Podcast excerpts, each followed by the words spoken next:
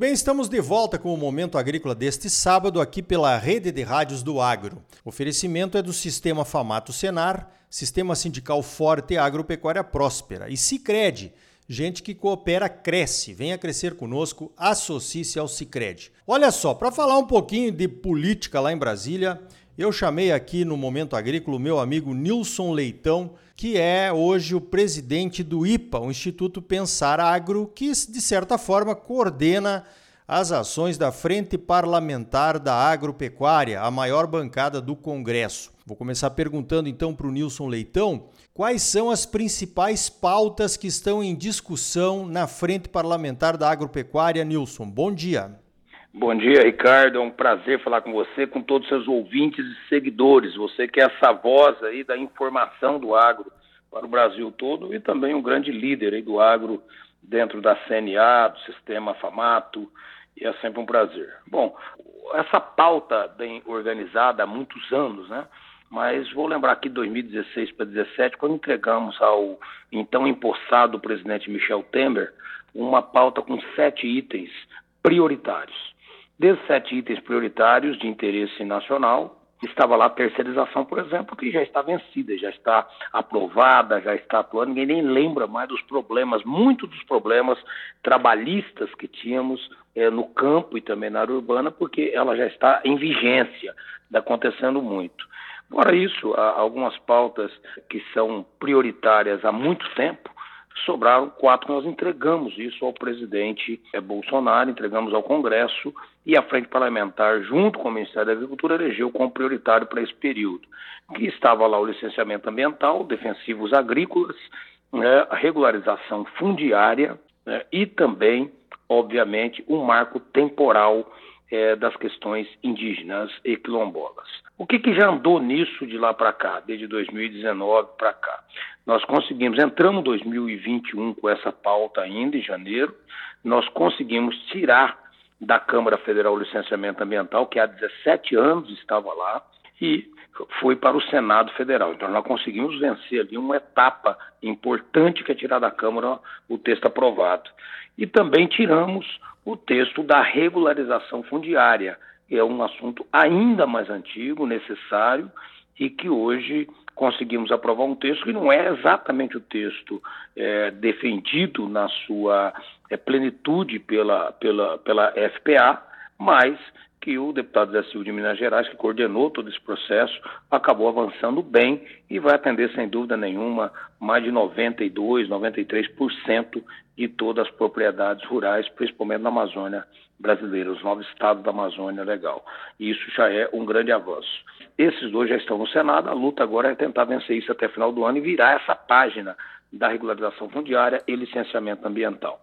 Os outros temas que não foram para lá é o defensivo agrícola, um tema importantíssimo, importantíssimo porque o Brasil ainda de forma equivocada por alguns acha que não aprovar está fazendo uma grande ajuda à saúde pública. Ao contrário, aprovar o defensivo agrícola que significa colocar no uso do nosso produtor rural um produto moderno, atualizado e com muito mais eficiência, tanto na questão econômica como na questão ambiental. Então, nós estamos usando produtos de 10 anos atrás, 20 anos atrás, exatamente devido a essa legislação capenga que nós temos é, e um, até um pouco ideológica na sua mudança, e é necessário. Hoje, a Argentina e os outros países do mundo já utilizam produtos modernos, atualizados, e o Brasil ainda atrasado sendo entre os três países do mundo que mais produz e vende alimentos.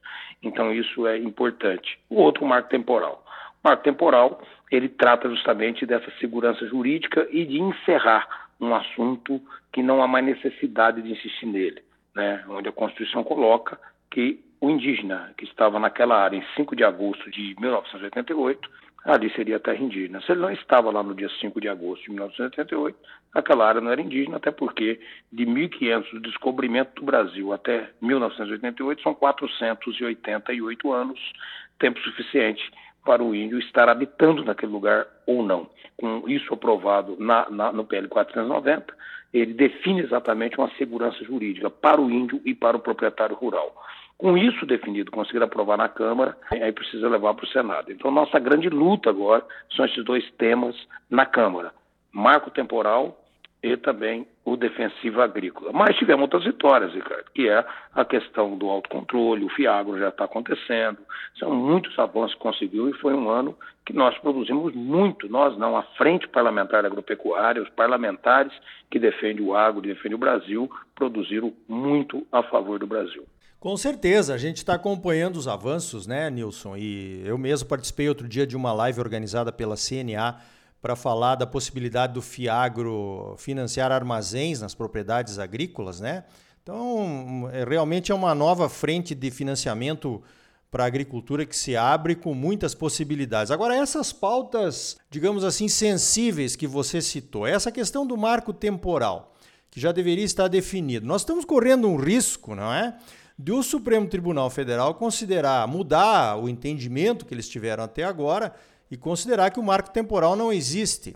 A gente está acompanhando isso de perto, que eu acho que hoje é uma das maiores ameaças, não só para o agronegócio, mas para todo brasileiro que tem alguma, algum terreno na cidade ou uma área de terras, enfim, em qualquer lugar do Brasil. O que é que falta para votar essa PL 490 democraticamente no Congresso Nacional e evitar que o judiciário, né, eh, eh, tome uma decisão contra a produção agropecuária e até o cidadão brasileiro. O que, que falta convencer? Já, já não teve anos e anos de debate, Nilson. Qual é o problema na sua visão? Não, não tem mais dúvida sobre a necessidade da aprovação. Né? O relator é Arthur Maia, o deputado experiente de, da Bahia, né? e ele também é relator da reforma administrativa. E eu, a, o que falta aí agora é justamente ser pautado. O STF deu uma grande sinalização para é, o funcionamento dos poderes, quando ele suspende, ou seja, o ministro Faquim vota a favor de não ter o marco temporal, o, o ministro Cássio vem e empata, e o ministro Alexandre Moraes pede vistas, dando um sinal claro para o Congresso resolver o problema. Olha, o STF vai segurar a bronca aqui e vocês têm aí um prazo para resolver esse problema. Eu acho que esse prazo é até final do ano. Então precisa acontecer isso. Nós temos um ingrediente no meio que tomara que ele não seja o prejudicial disso, que é a questão da COP. Então parece que o Congresso dá uma, uma, uma, uma, retrocedida aí nos temas ambientais, nos temas fundiários, para que isso não contamine o encontro da COP que acontecerá na primeira dezena do mês de novembro, daqui a 30 dias praticamente. Então isso pode ser um agravante para os próximos 30 dias. Tomara que não, a pressão continua por parte da FPA. Essa semana o nosso presidente da FPA, Sérgio Souza, é, esteve reunido com o, presidente do Senado, Rodrigo Pacheco, também vai reunir com, com o presidente da Câmara, Arthur Lira, e com os relatores dessas duas é, matérias, o Nishimori, que é do Defensivo Agrícola, e o Arthur Maia, que é do marco temporal, é, que é imprescindível. Eu, eu tenho muita esperança, Mariola, que até o final do ano nós também votaremos essas duas, é, esses dois projetos na Câmara e também encerraremos a votação do licenciamento ambiental e da regularização fundiária no Senado Federal, que pode ocorrer até o final do mês de outubro. Então tem assim uma boa expectativa para virar o ano de 2021, tirando da pauta aquilo que está na pauta há mais de 15 anos aí, em alguns casos até 20 anos. Olha, a esperança é grande que isso aconteça para acabar com essa dúvida, né, de muitos produtores que investem e não sabem se aquele investimento vai ficar para si no caso da regularização fundiária e também desse, dessa questão do marco temporal. Tem também essa questão do licenciamento ambiental, que faz anos que se discute, se espera.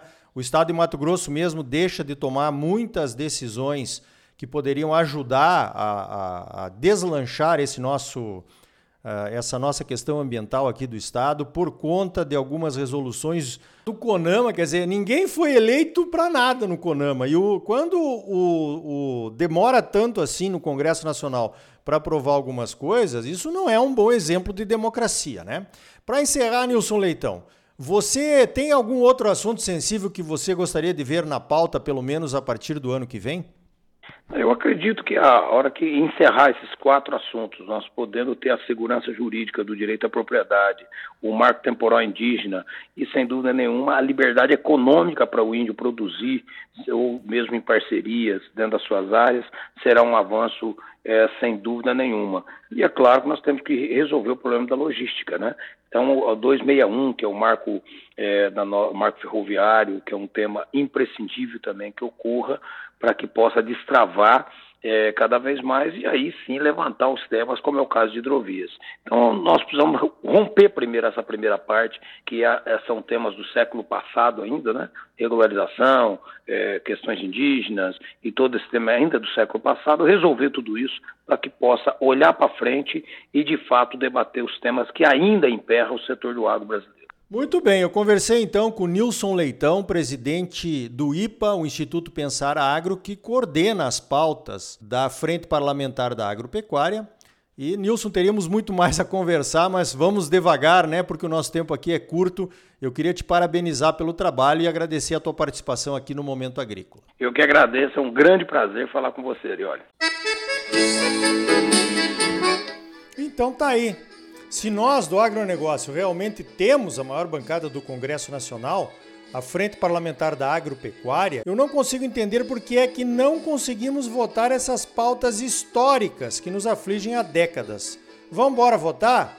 Democracia, discussão e votação. Nesses casos, só tá ficando na discussão, né? Ninguém aguenta mais. No próximo bloco, vamos falar sobre o uso de drones na aplicação de defensivos agrícolas, a possibilidade de empresas prestarem serviços de aplicação de defensivos usando drones foi regulamentada na semana passada pelo Ministério da Agricultura.